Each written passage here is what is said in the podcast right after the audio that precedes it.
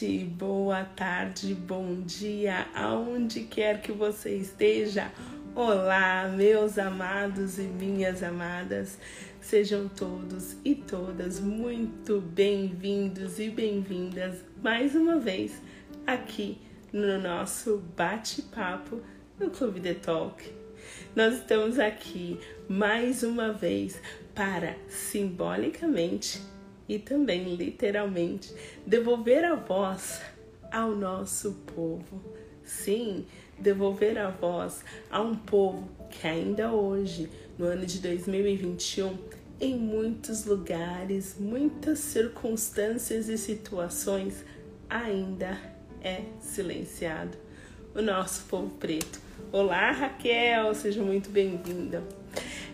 Essa série de bate-papos surgiu no meu coração há muito tempo, mas foi só depois de participar de um curso maravilhoso da professora Lavine que a chama desse projeto foi não só reacesa, mas também tem sido mantida acesa pelo carinho, pela troca de experiências, pela troca de conversa, pela informação.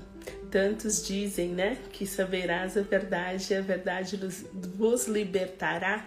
E é verdade, pela troca de informação, essa chama que se acendeu há tanto tempo atrás em mim tem sido mantida e não só mantida, mas levada adiante com essas trocas de experiências. Eu tenho tido a oportunidade de ver esse projeto deslanchar. E agora, todas as semanas, nós estamos aqui às quartas-feiras, 18 horas horário do Brasil. E nem é do Brasil todo, né? Eu escutei isso hoje e achei importante falar, porque eu sempre penso, mas não falo. É o horário de São Paulo, do fuso de São Paulo, às 18 horas. A cada semana trazemos uma mulher poderosa, maravilhosa, uma mulher preta, profissional, para contar a sua história, para contar a sua trajetória, para contar onde ela está hoje, mas também nos levar um pouquinho ali para trás, né?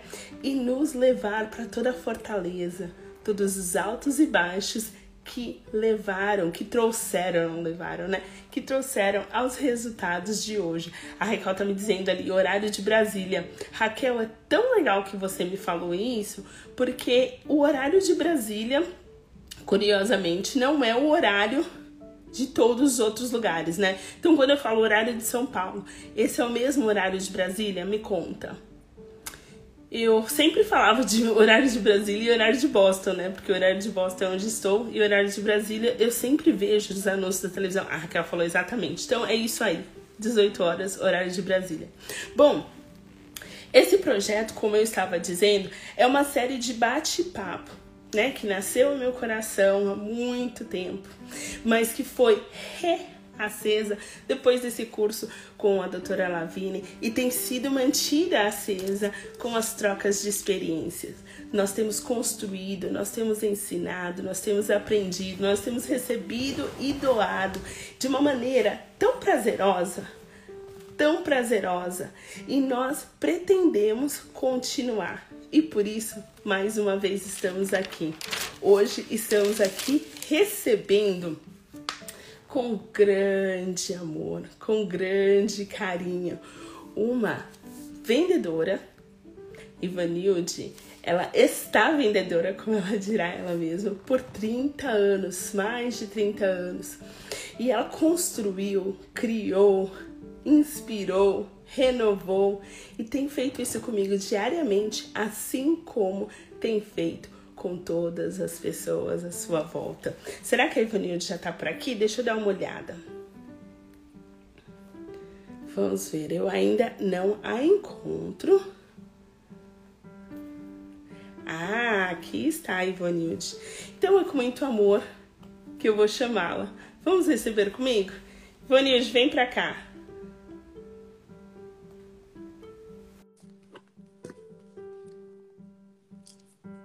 Ela deve estar chegando. Bruna, obrigada por estar aqui mais uma vez. Seja muito bem-vinda.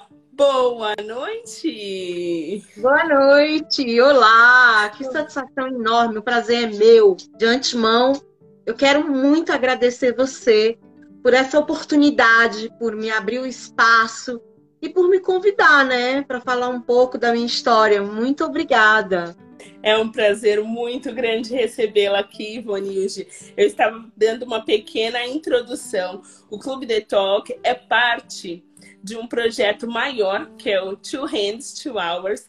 E nós temos tanto o Clube The Talk quanto outras diferentes facções que eu tenho tido o prazer de ver crescer tão grandemente nesses últimos dois anos, mas muito mais intensamente nesses últimos quatro meses. Essas Sim. trocas que nós temos feito, esses bate-papos, esse desenvolvimento de representatividade, o reconhecimento da importância da representatividade e o exercício contínuo de manter as chamas acesas. Que chamas? As chamas das trocas de histórias, as chamas da informação, a chama do movimento de pegar na mão e caminhar junto.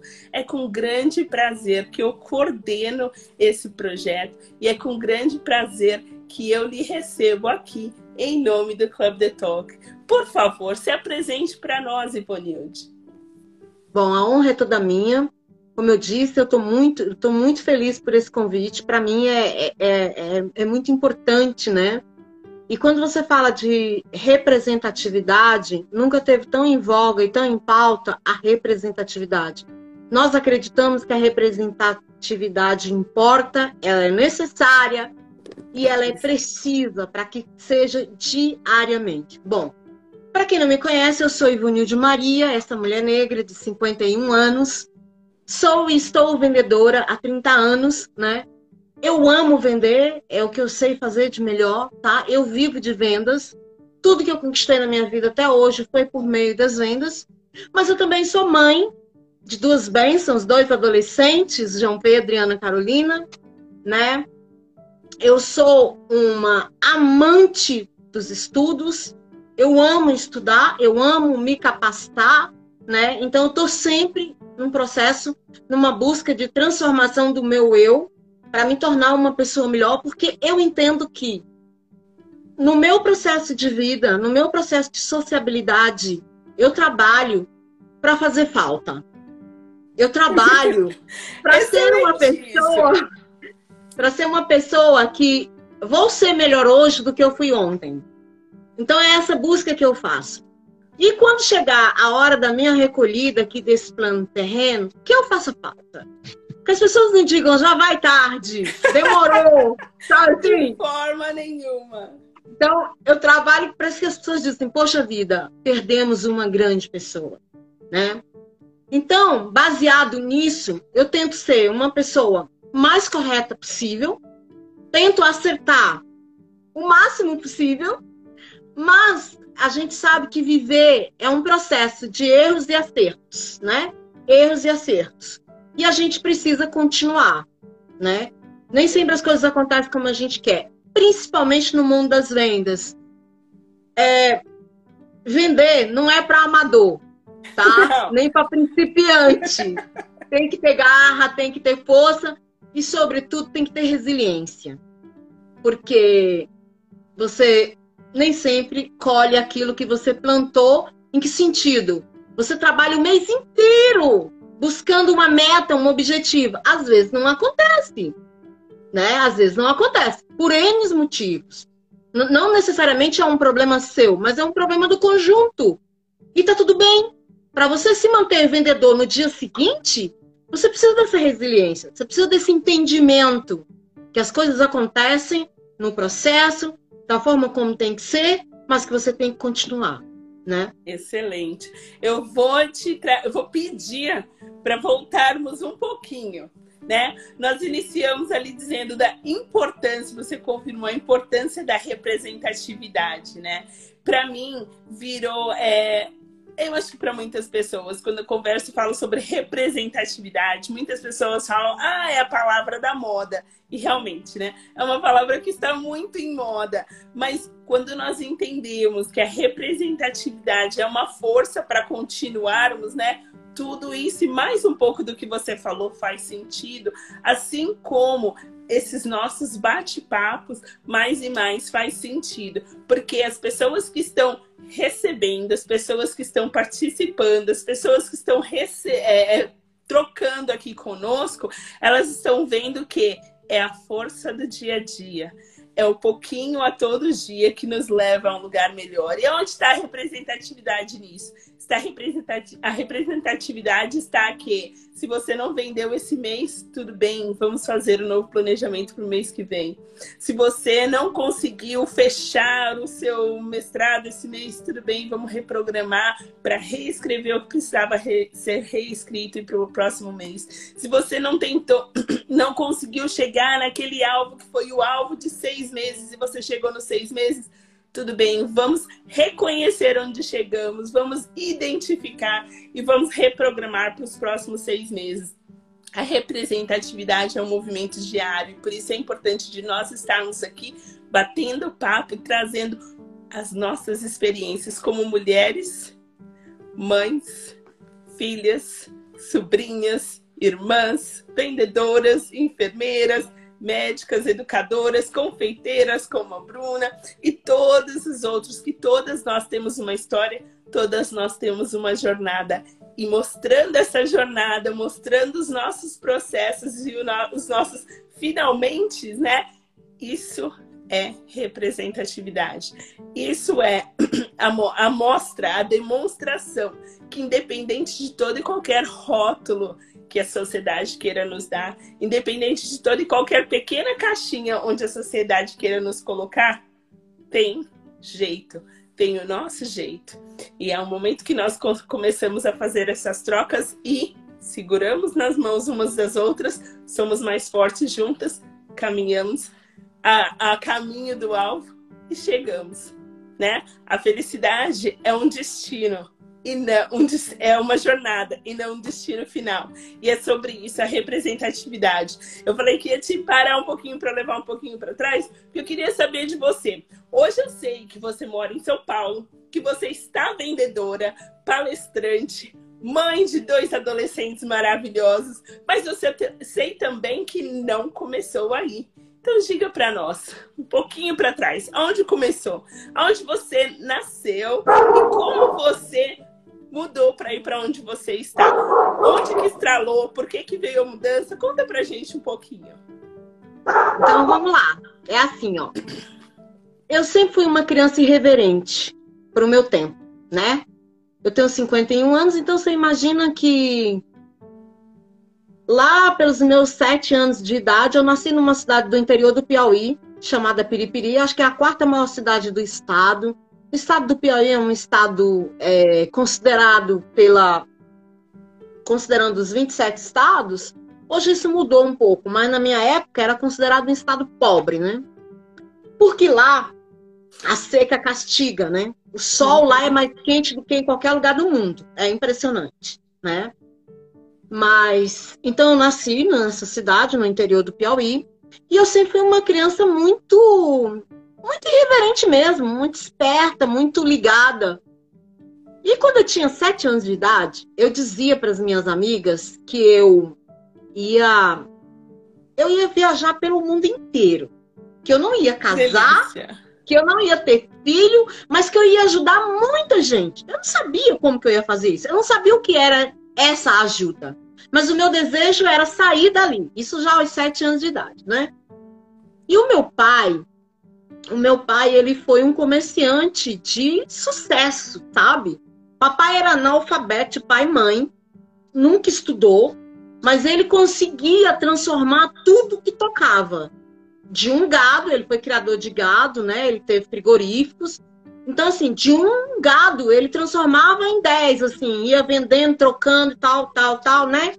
E eu, desde pequenininha, eu, eu era cooptada por ele. Não é porque eu queria ir, não, é porque eu tinha que ir mesmo, sabe? ele me chamava para anotar a venda do gado, os preços nas cadernetas, porque ele não sabia ler, não sabia escrever, né? E para todo lugar que o papai ia negociando, eu ia atrás, com a caderneta anotando. Obviamente, compartilhava daqueles momentos, de como ele fazia, né?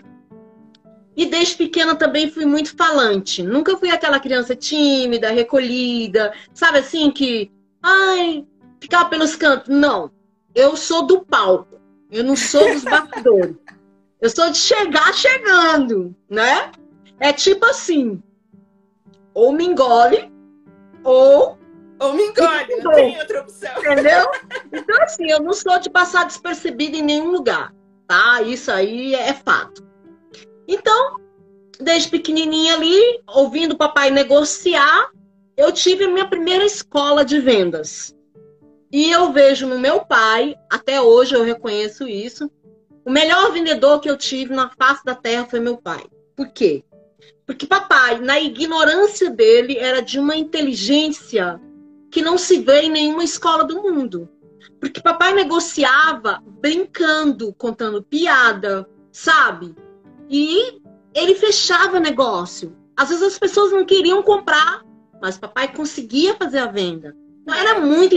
Ele era, era muito... aquela pessoa que dizem que até venderia gelo para esquimó, né?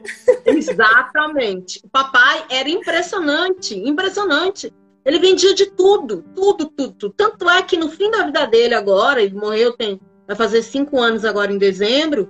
Ele não tinha mais gado para vender, né? Já estava velho, né? Já.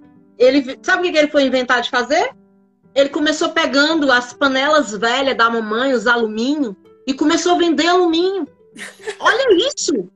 Porque vendedor é vendedor, entendeu? Assim, no sangue mesmo, né? É, e aí ele começou a vender alumínio e, e aí pedia as panelas dos vizinhos.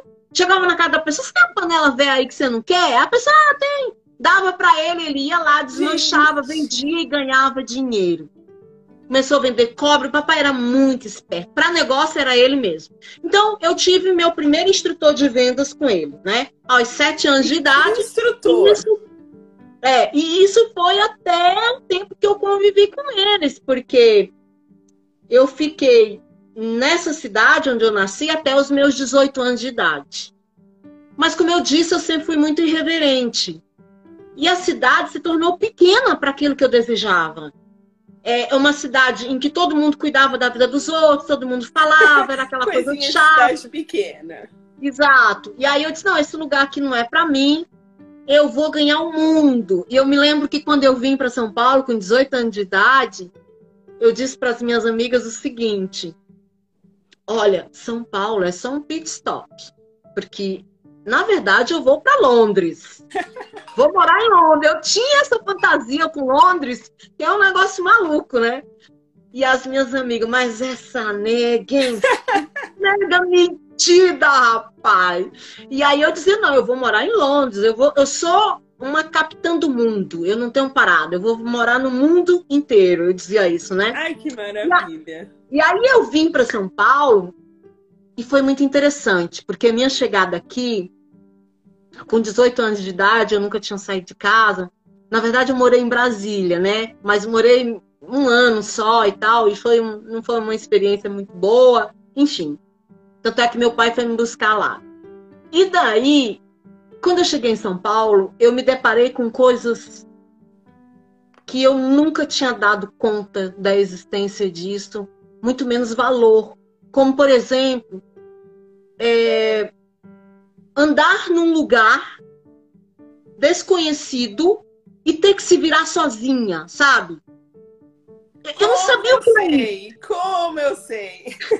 20 anos nos Estados Unidos, você sabe do que eu tô ah, falando. Eu sei bem do que você está falando. Mas veja bem, eu tinha medo da minha sombra. Eu tinha medo da minha sombra, era um negócio surreal. Eu andava na rua, eu olhava para trás, eu me assustava, pensando que tinha alguém atrás de mim. Na verdade, era a minha sombra. Eu fui morar num lugar que as minhas amigas me convidaram e eu pensei que era a casa delas, mas não era uma casa, era um pensionato. E aí eu fui me dar conta do que é racismo de verdade. Eu já sabia muito bem que na minha cidade eu já tinha passado por algumas coisas, mas nada parecido com o que eu vivi em São Paulo.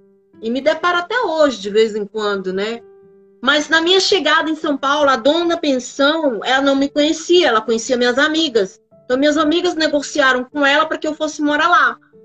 E tinham três casas. Aqui em São Paulo você conhece bem. Tem aquela casa da frente, a casa do meio e a casa do fundo. Tudo num terreno só. Certo. A casa da frente era a casa melhor que tinha, que era a casa da dona. A casa do meio era a segunda melhor casa, porque era uma casa pequena, muito bem estruturada. E a casa do fundo era só quem não prestava. Era a casa, casa, do, do fundo, fundo, né? Era a casa do fundo. A mulher dona da casa, quando me viu, dona Ruth, viu que eu era negra. Minha amiga falou assim: Ó, oh, dona Ruth, como é minha amiga, ela não conhece nada, tá assustada, ela vai ficar com a gente, porque a gente vai dar um apoio para ela. Não, não, não, não, não, ela vai pra casa do fundo. Pra casa do fundo. Ou ela fica lá ou ela não fica aqui. Hum. Ou seja, fui direto pra casa do fundo. E na casa do fundo foi sofrimento. Foi sofrimento, minha amiga. Por quê? é, realmente tinha moças muito complicadas ali, né? A ponto de eu arrumar emprego, preparar minha marmita, botar a marmita na geladeira. Elas chegavam de madrugada dos bares, da balada e tal, comiam a minha marmita e enchia d'água. Quando eu ia pegar de manhã a marmita para trabalhar, estava cheia d'água e ainda derramava em mim. Ah. Sujava toda. Gente, é, é desumano. Passei por coisas que não dá para contar nessa live, não dá para contar, sabe? Mas assim, é... eu tinha uma, uma coisa que me movia a ficar aqui. Porque quem tá me ouvindo falava assim: por que, que você não foi embora?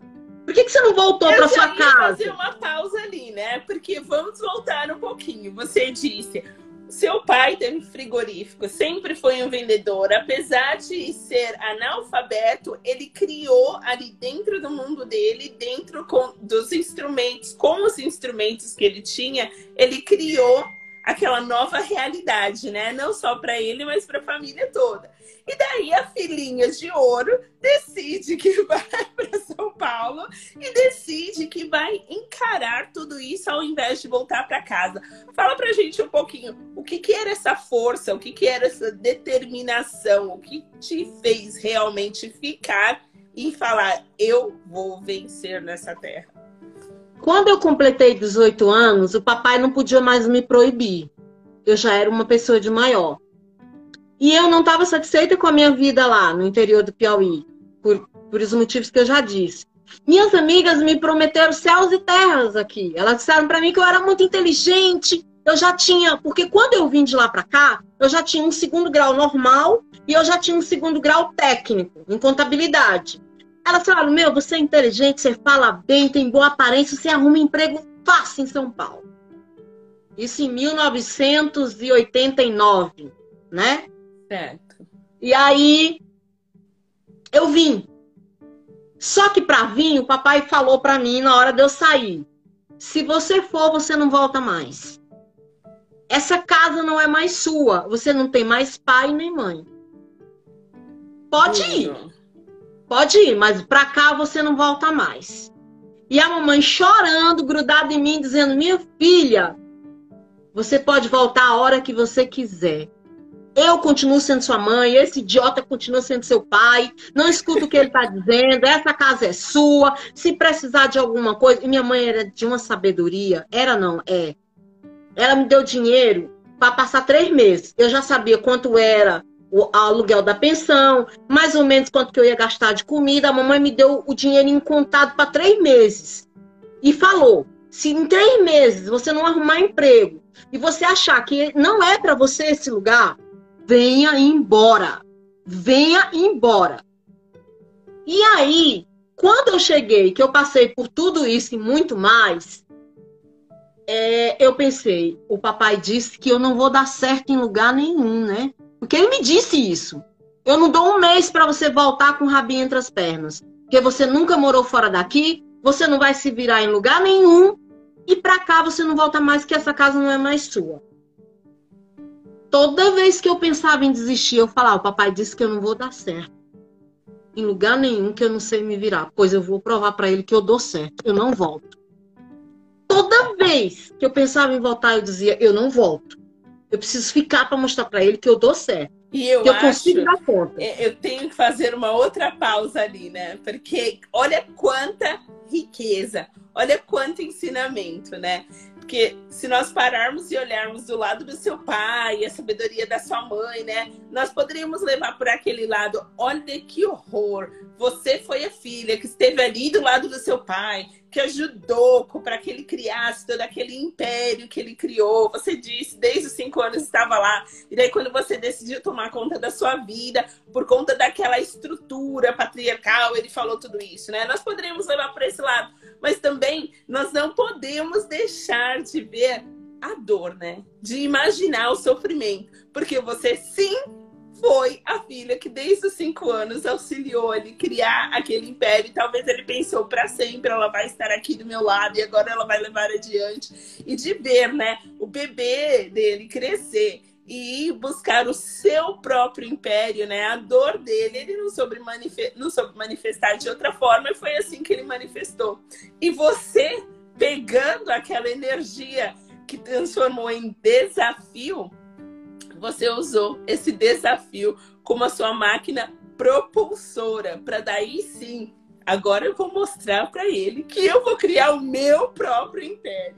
Então é maravilhoso, eu, né? Por isso que essas trocas filha, são tão ricas. Eu fui uma filha que, assim, é, todos esses anos que eu tô aqui em São Paulo, que já, já fazem 32, né? Eu fui uma filha que sempre mandei dinheiro para casa, sempre ajudei eles, tá? Não precisava pedir, não. Eu mesmo mandava, achava que era minha obrigação. E, e assim, eu me lembro de uma vez que nesse pensionato ainda, sabe? As garotas todas fumavam. Eu fiquei no quarto maior que tinha seis bicamas, então ficavam 12 meninas. Nossa, era muita Todas, gente. Muita gente. Todas fumavam, menos eu. E teve uma noite, elas faziam isso direto. Todas elas fumando. Eu nunca fumei, eu não gosto de cigarro. E aí eu passando mal, eu fui pra, eu fui pra escada. E eu fiquei a noite inteira na escada chorando. Fui trabalhar no dia seguinte só o bagaço. Porque elas não deixavam eu dormi, né? Com um palmo de, de, de cigarro. É, então, assim, eu passei por coisas que eu dizia assim: não tem problema. Nada na vida é duradouro. Isso vai passar. E eu vou vencer. E eu falava direto: eu vou vencer. Eu vou vencer. E foi, é interessante pensar nesse, nesse, nessa parte da, da história da minha vida, porque quando o papai faleceu, ele faleceu no dia 21 de dezembro de 2019, né? Eu tinha chegado lá no dia 19 e no dia 21 ele faleceu. Um dia antes dele morrer, ele me chamou no quartinho dele e parece essas coisas de despedida, sabe? Uhum. Ele falou assim: Filha, senta aqui. Eu quero te agradecer por essa menina, essa mulher que você se tornou essa filha de bênção, porque você nunca me disse não, você nunca me negou nada. Tudo que eu pedi para você, às vezes você não, não podia, mas você enviava pra gente. Você está fazendo um esforço danado para estar tá aqui, você não tinha condições de vir, mas você veio para honrar seu pai e sua mãe. Quem dera Deus eu tivesse tido mais filhos iguais a você, né? E eu disse, papai, deixe de besteira, que conversa é essa? Seus filhos são bênção, todos eles. Cada um dá o que tem, papai. A gente vive do jeito que a gente pode. Eu pude fazer isso. Tá? Os meninos, a Ivonede, que é minha irmã, eles fazem do jeito deles. Ele também tinha uma gratidão, se é, referenciou a minha irmã de uma forma muito bonita, sabe? Ele tinha uma gratidão muito grande a ela. E aos meninos também, mas assim, ele quis dizer isso para mim porque eu estava aqui longe, né? É, eu estava aqui a 2.800 quilômetros de distância e não negava esforços para ajudar. Então, assim, o que, que eu pude perceber nessa despedida do meu pai? Quando ele disse: Você é uma filha de bênçãos que eu amo e que eu estou muito feliz de você estar tá aqui com a gente. O que, que, que resumiu tudo isso para mim? Olha, valeu a pena você ter saído fora. Valeu a pena você ter insistido. E aquele pai que lá atrás não reconhecia valor em você, por ignorância, por estar tá com raiva, por querer me defender desse mundo selvagem que é isso aqui, porque era a forma que ele tinha de me defender. Ele queria me parar, mas ele não sabia como.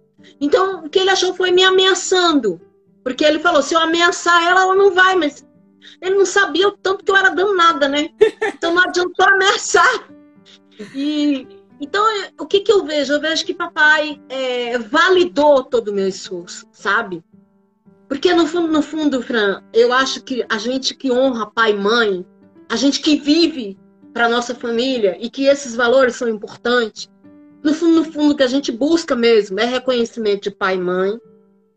E depois que você casa e tem filho, é reconhecimento desses filhos. É muito triste um filho que não honra sua mãe, seu pai, então, no fundo, no fundo, a gente busca isso, consciente e inconscientemente, né? Certo. Então, eu me sinto validada pelo meu pai, pela minha família. Que maravilha.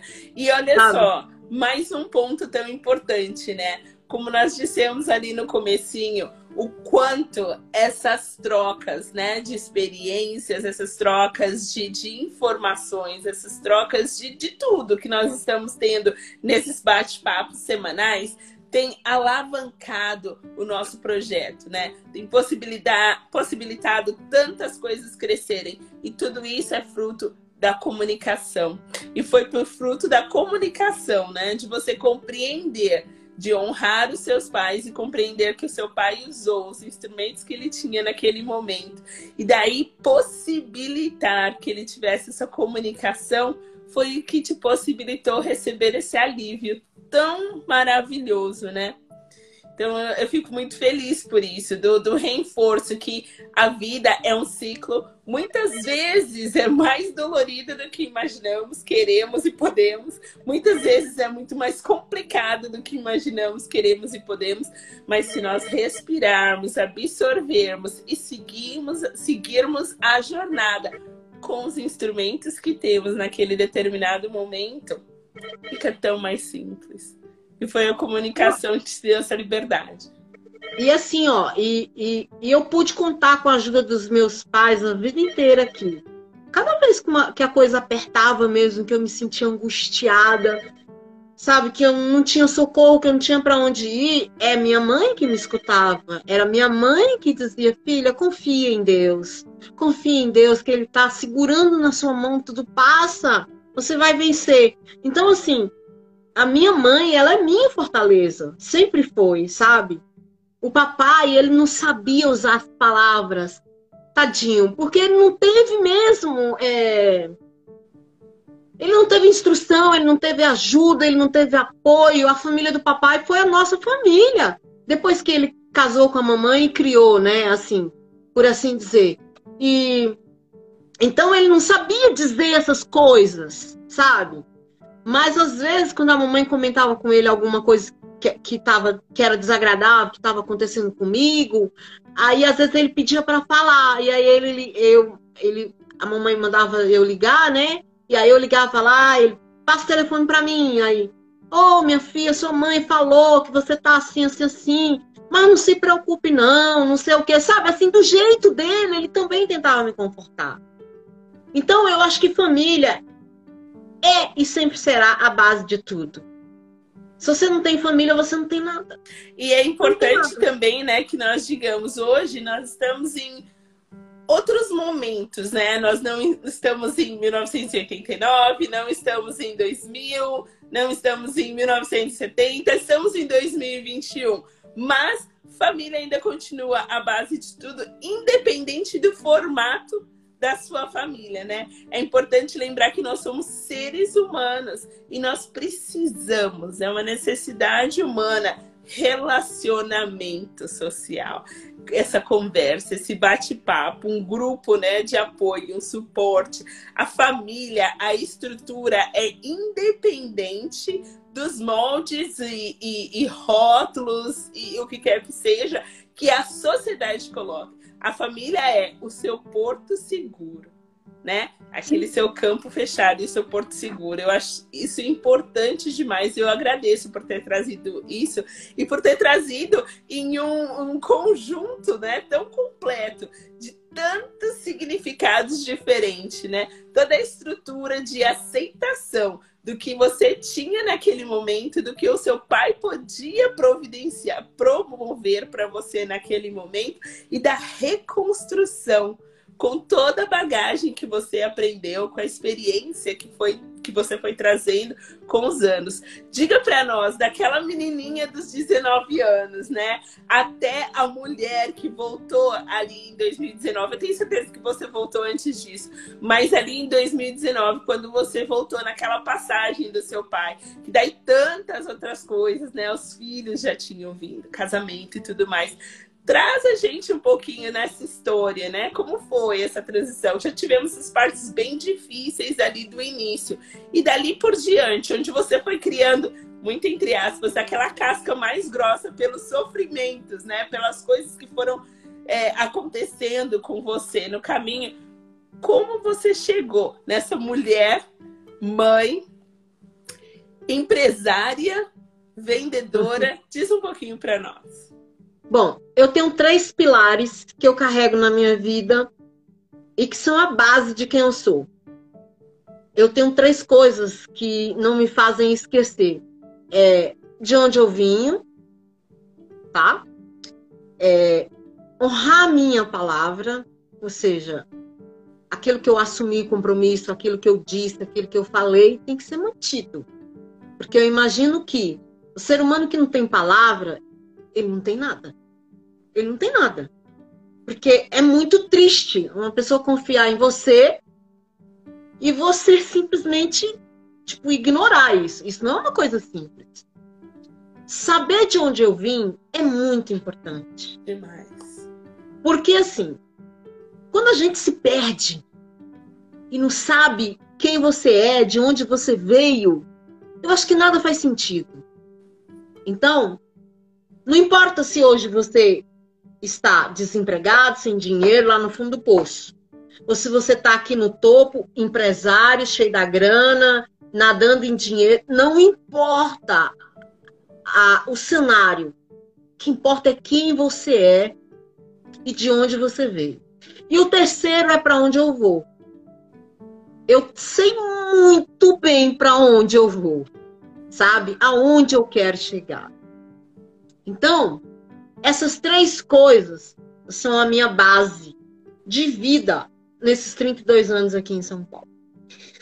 Toda vez que eu passei por um perrengue aqui, seja de romper um, um racismo, sabe? Velado ou descarado mesmo. Eu sofri muito para entrar na faculdade. Eu queria ter feito o USP, passei na primeira etapa, e me atrasei para a segunda prova e perdi a chance de ir. Cheguei atrasada. Cheguei atrasada, só isso. Mas tudo bem. Aí a decepção foi grande, me descabelei, chorei, xinguei. Mas eu, eu, meu sonho era fazer. Eu tinha, eu tinha dois objetivos na faculdade: ou era psicologia ou era história, porque eu amo história. Aí eu fiz sociologia. E essa é uma coisa, é uma fraqueza minha, história e geografia. Eu amo, amo, amo de paixão, amo história. A ponto de ler os pré-socráticos, que é um livro chato, Sócrates, Platão, a ponto de ler esses caras, né? Poucas pessoas leem porque não conseguem entender e também porque não tem paciência. Mas enfim. É... Aí eu tinha perdido a grande chance da minha vida, né? Então eu fui fazer sociologia e política.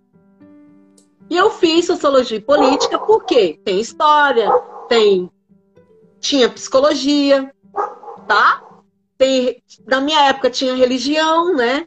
Ciência da religião, tem antropologia. Então, assim, é um curso muito amplo, muito gostoso, amei ter feito. É, eu fiz na primeira escola de Sociologia e Política do Estado de São Paulo, onde o Florestan Fernandes, que é um grande ícone da sociologia no país, é, o próprio Fernando Henrique deram aula lá. Tá? Então, assim, é uma escola que tem lastro, por assim dizer. Eu né? achei onde está a nossa ligação, tá vendo? O Fernando Henrique se formou na escola onde eu fiz colegial e deu aula na escola onde você fez faculdade. É aí que chegou a nossa ligação. Sim, sim, sim. E aí, o que, que acontece? Eu fui para essa escola muito animada, muito feliz, e lá eu tive é, um dos piores tratamentos de racismo que eu já sofri na minha vida. Né? No último ano, eu já grávida do meu filho, João Pedro, com barrigão, cansada. É, não, essa, essa, minto, essa situação de racismo, não, foi no último ano mesmo. Foi no último ano. É, eu sempre fui minha CDF, sabe? Como eu gosto de estudar, estudar para mim não é peso, nunca foi. Só que eu trabalhava, e eu trabalhava muito. Então eu saía da escola, do trabalho 6 e 15, 6 e 20 e já ia direto para a faculdade. Comia um lanche quando dava e ficava até 11 horas da noite na escola. Grávida, chegava em casa morta de cansada, sabe? Mal descansava. E a professora tinha dado um texto e aquele texto eu tinha estudado muito sobre ele. E ela, essa professora era meia pancada na cabeça, ela ia beber com os caras no bar, sabe? Era meia porra louca. E eu não sei se ela tava bêbada ou o que, que ela tava, não sei. Só sei que ela começou a falar, falar nada a ver do texto. Aí eu, CDF, né? Não ia deixar passar. Professora, mas isso não está no texto, não. O, o, o autor está dizendo outra coisa. Ele está dizendo aqui isso, isso, isso, isso, isso. Por que, que você não cala sua boca, sua macaca dos infernos? Ela falou isso na sala de aula, na frente de todo mundo. Na frente de todo mundo. Mandou eu para aquele lugar. Sai daqui agora, sua imunda! Todo mundo assim, ó. Parado. Eu levei um tempo para ouvir isso e processar. Porque não foi uma coisa que eu, que eu recebi. Chocada. E aí, eu só chorava, Fran. Eu só chorava, as lágrimas caíam. E aí eu falei assim, professora, eu não estou aqui para ser ofendida. A senhora não tem ideia do que eu passo para estar nessa sala de aula agora, do preço que eu paguei para fazer essa faculdade. A senhora não pode dizer isso comigo. Ela esperava que eu dissesse para ela no mesmo tom que ela falou. Ah, então vai você também para aquele lugar, sua idiota, tal, tal, tal. Sim, porque daí você perde a razão, né? Se você É, mas aí eu fui dialogando com ela, dizendo que ela, sabe? Aí, eu, a minha amiga, eu tinha vários amigos na sala, para minha honra e glória. E eu tinha uma amiga que trabalhava no sindicato dos trabalhadores. Aí ela falou, ela falou assim: Ivo, levanta agora, vamos pra delegacia, vamos fazer um BO. Ivone, Entendeu? fala pra mim, mas que ano que era isso? 2004. Tá. Eu formei em 2004. Finalzinho do ano ali de 2004. Aí, o que aconteceu? Nós fomos pra delegacia, quase que a sala inteira me acompanhou.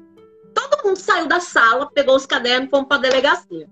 Fizemos o BO, o boletim de ocorrência. Meus amigos tudinho queria que no BO constasse que eles testemunharam, que não sei o quê, que não sei o quê, que não sei o quê. Na época, eu muito inexperiente, não tinha dinheiro para pagar um advogado, me deram um advogado do Estado. O advogado do Estado cagou para a situação, então, isso não vai dar em nada, isso é besteira. Eu fui no MEC. A própria pessoa do MEC falou para mim, minha filha, não perca seu tempo. Isso não vai dar em nada.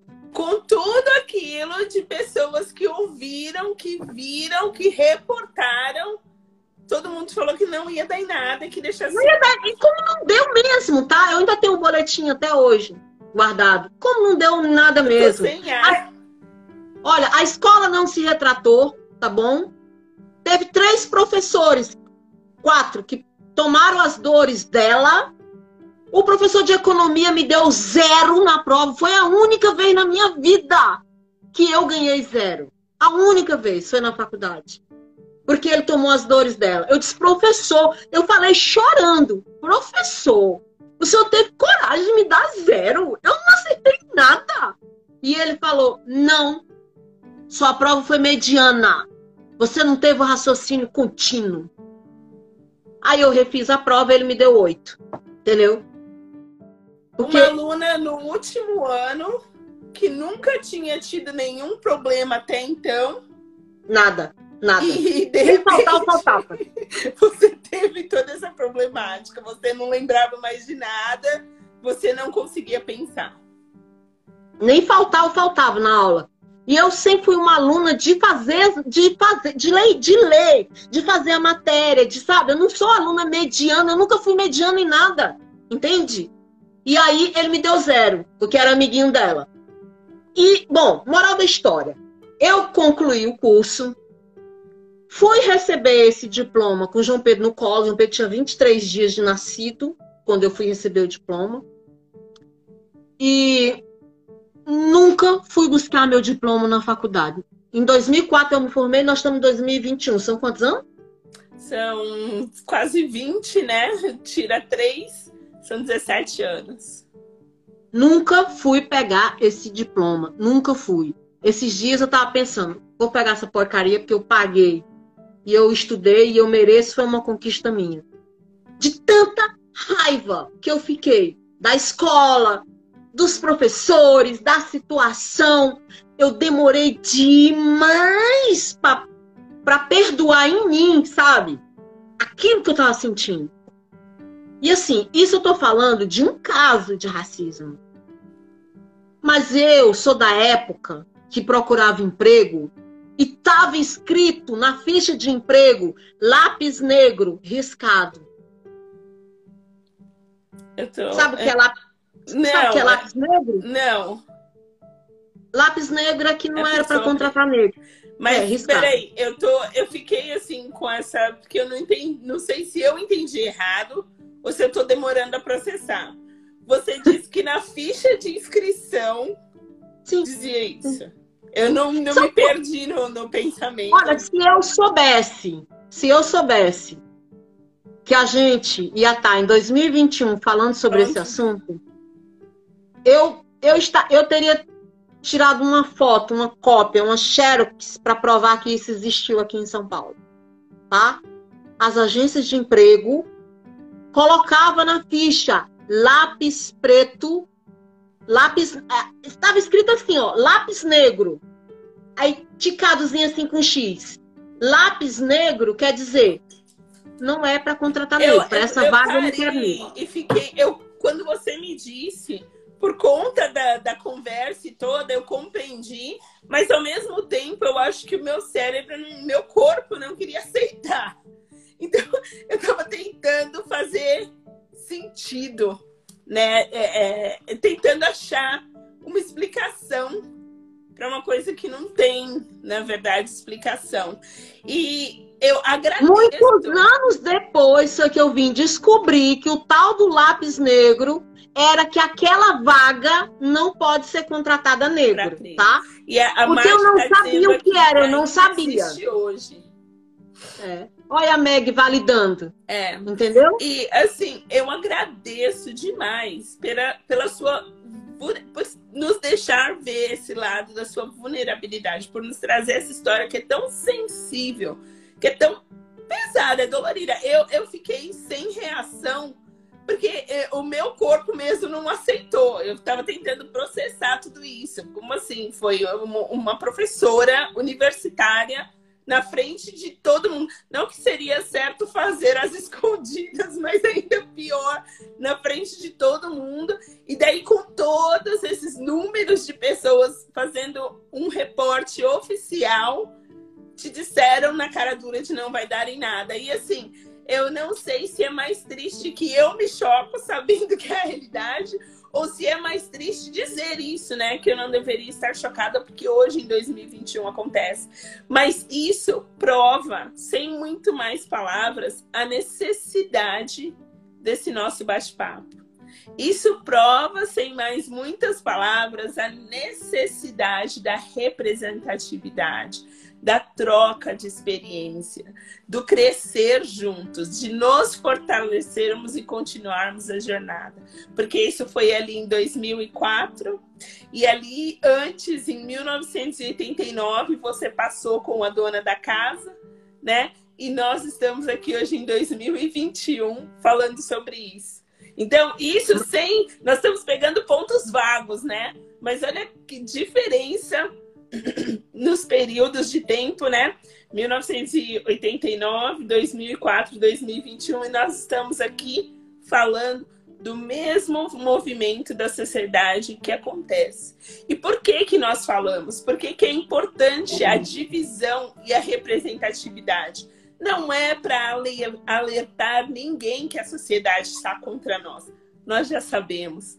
A sociedade está contra nós, a estrutura está contra nós, o sistema está contra nós.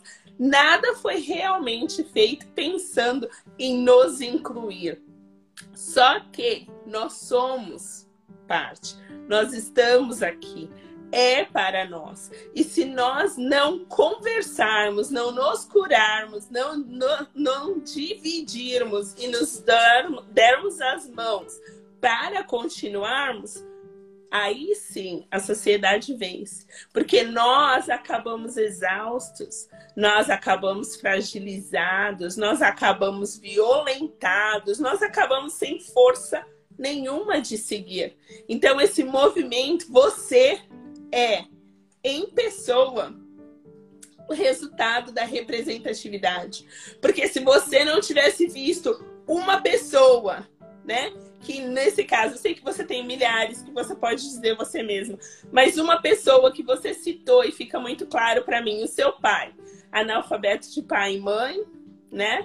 Do Piauí, e daí você viu que com a força, a determinação dele, com os instrumentos que ele tinha, aonde ele estava, ele transformou não só a vida dele, mas a sua também. E daí, usando esse modelo, você reproduziu o modelo de sucesso. Eu vou criar o meu próprio império, independente da estrutura, independente da sociedade, independente dos rótulos e das caixinhas que estão aí, que existem. E não é ok, não é tá tudo bem, existe, vamos deixar para lá. Nós temos que continuar o movimento de falar, mudar mas sem nos esquecermos nenhum momento de caminhar. Caminhamos na nossa jornada e ao mesmo tempo falamos, porque se esperarmos que a sociedade mude para nos adequar ou nos aceitar, aí sim nós nunca vamos chegar. Aí sim nós estaremos e ficaremos aonde a sociedade quer que nós estejamos. Né? E Eu veja, agradeço. Temos tem uma coisa muito importante assim que, que tem que, que falar, que é o seguinte. Essa coisa da aceitação do diferente, por exemplo, eu chego num lugar, a primeira coisa que chega na minha frente é a minha cor, é o meu cabelo. E isso as pessoas nem disfarçam mais. Tem algumas que é tão descarado que nem disfarçam. Só que assim, eu aprendi que o meu valor, quem eu sou, tá em mim. Não tá na cor da minha pele, não tá no meu cabelo alisado, porque eu aliso porque eu quero, o cabelo é meu, o dinheiro é meu e eu quero ele com essa aparência. Se eu quiser deixar ele cacheado, eu deixo, mas isso quem decide sou eu. Não é a sociedade que vai dizer. E a minha negritude não tá no meu cabelo, tá em quem eu sou. Eu, Ivonilde, me reconheço como uma mulher negra. Ponto. Tá certo? Eu me visto e ando... especial. Exato. Eu me visto e ando como eu quero. Só que assim, isso a gente percebe no trabalho, no dia a dia, com os colegas de trabalho, nas reuniões de negócio. Você vai numa reunião, o cara não te conhece.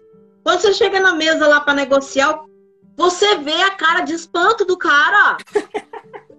Sabe? Dá vontade de eu dizer, fecha a boca, neném, sou eu mesmo, poderosa. Bora. Entendeu? Você, você, você fica assim.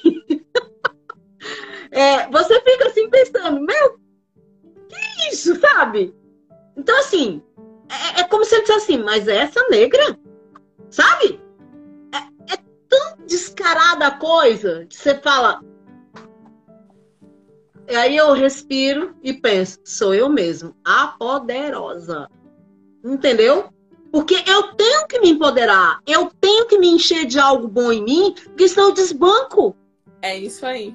É isso Porque aí. não é humano olha, isso. Nós temos a nossa mestra da positividade, Tânia Sanches, aqui na live. E ela fala uma coisa que eu tomei, eu sempre dou reconhecimento, mas eu tomei quase que como meu, que é a nossa mochilinha de memórias né, memórias afetivas. Então, para sempre nos enchermos de memória, como você disse, né? Eu sou poderosa, daí as lembranças, coisas que nos levam para aquele lugar de vitória. Porque a vida todos os dias vai trazer coisas que vai nos tirar o fôlego, coisas que vai desestruturar, desestruturar nosso equilíbrio, balançar as perninhas, né? Tem coisas que nós ouvimos, eu sempre falo que parece que vem de, com uma força parece que foi um soco no estômago. Não esperava, e daí aquilo veio e te tira, né, do ar. Como quando você me falou e eu fiquei.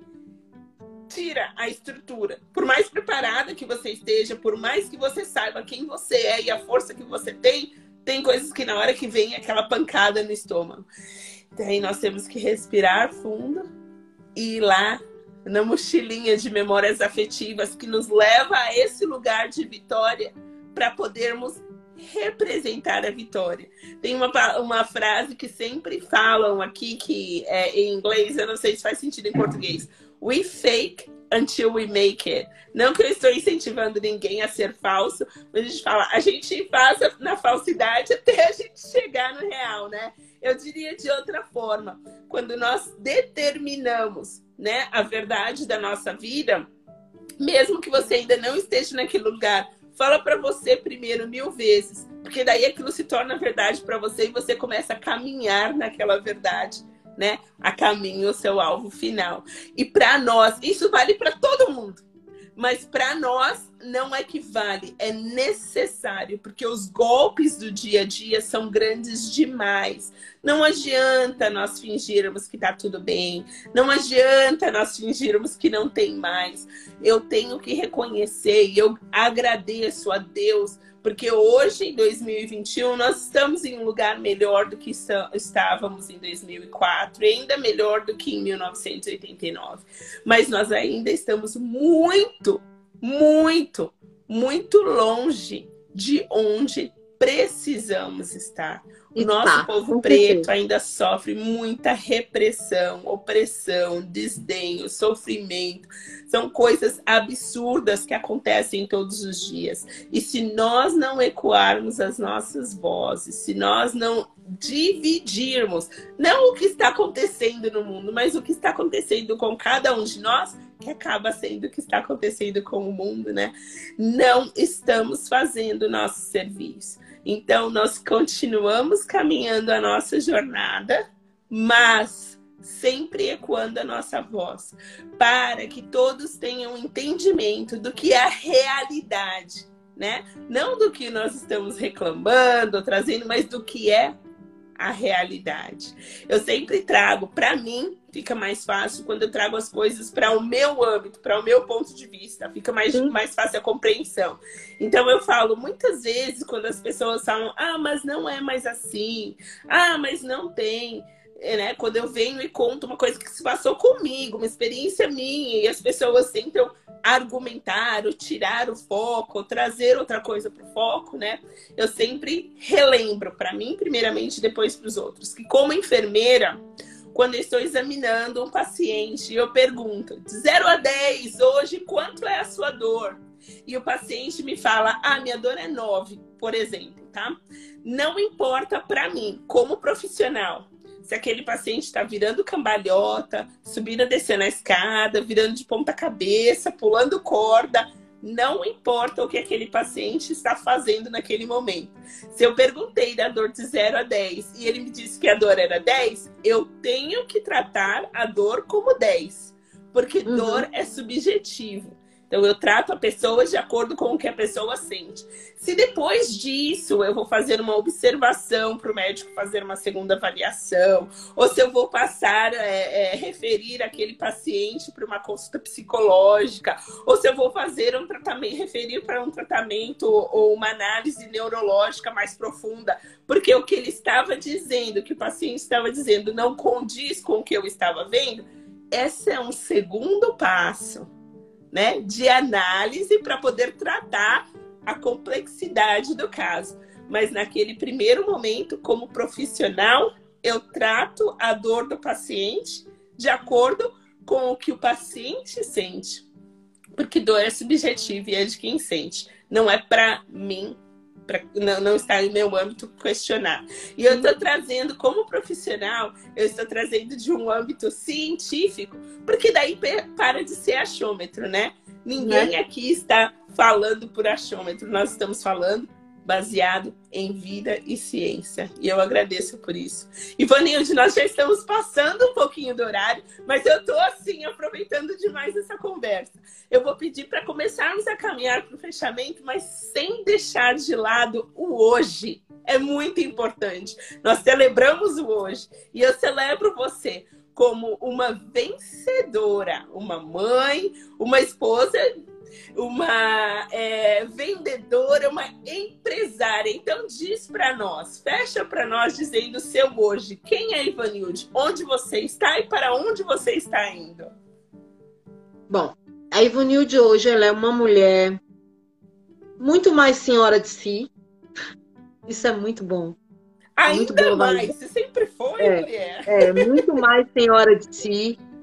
Ela é uma vendedora de sucesso. Ela continua sendo uma vendedora e agora mais ainda de sucesso.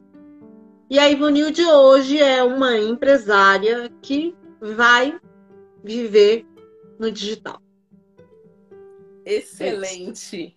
Excelente. Ivanilde, eu vou te falar cinco palavras. E eu vou pedir para você não parar e pensar muito. Quando eu te disser a palavra, o que vier na sua cabeça você fala para nós, tá joia? Joia. Então vamos lá. Hoje. Fé. Fé. Coração. Ah, meu coração. Coração, meus filhos, né? Em primeiro lugar, é o grande amor da minha vida, são eles. E eu boto muito em tudo que eu faço. Então lá está meu coração. Aonde eu estou fazendo alguma coisa, lá está meu coração.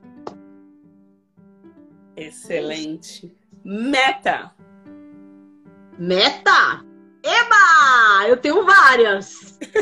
mas, mas a principal mesmo é fazer a transição de carreira e migrar para o digital.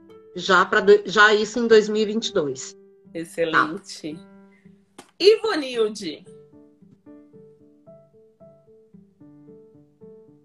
A Ivonilde é uma mulher de mil e uma coisa. Ela. É, é, tudo isso que nós vimos na live, mais um pouco. É. Ela é vendedora, mas ela é sonhadora. Ela quer escrever um livro. Ela quer conhecer o mundo. A, o mundo, aquele mundo que ela dizia com sete anos de idade, que ela ia percorrer o mundo inteiro. Ela tem esse sonho de fazer isso com os filhos, né? É, eu já me vejo tomando um cafezinho na Torre Eiffel, levando o João Pedro para assistir um jogo em Barcelona, levando Ana, levando a Ana Carolina para passear no carro das princesas na Disney. Então a Ivanilde é isso, é esse mix de coisas, sabe? Que ela quer fazer e que ela acredita que vai fazer. Ela sonha com isso. E eu espero em Deus que Deus dê essa permissão. Amém. Amém. Amanhã a Deus pertence, mas o meu amanhã, ele certamente será, pelo menos, com uma dessas metas já concretizada, e eu muito mais feliz, muito mais realizada por conta dessa meta, que é viver daquilo que eu amo fazer. Amém. Ivanilde, eu... eu só tenho a agradecer. E eu já deixo um convite aí para você. Nós já temos que agendar o nosso, o nosso próximo bate-papo, porque tem muito assunto bom. Por esse momento eu agradeço e eu desejo a você tudo de melhor.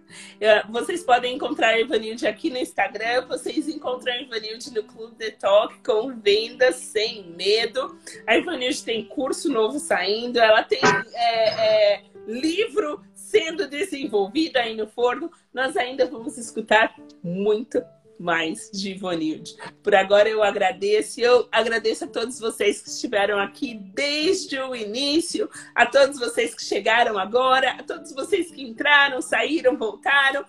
gratidão, gratidão aos meus amigos que chegaram aqui, que eu não pude falar. Beijo para vocês. É, ah, acho que seu sobrinho ou sobrinha está na live, tem amigos seus na live. Eu os recebo com muito prazer e agradeço e digo, volte semana que vem que nós temos mais e mais para vocês. Beijo grande, boa noite para todos nós.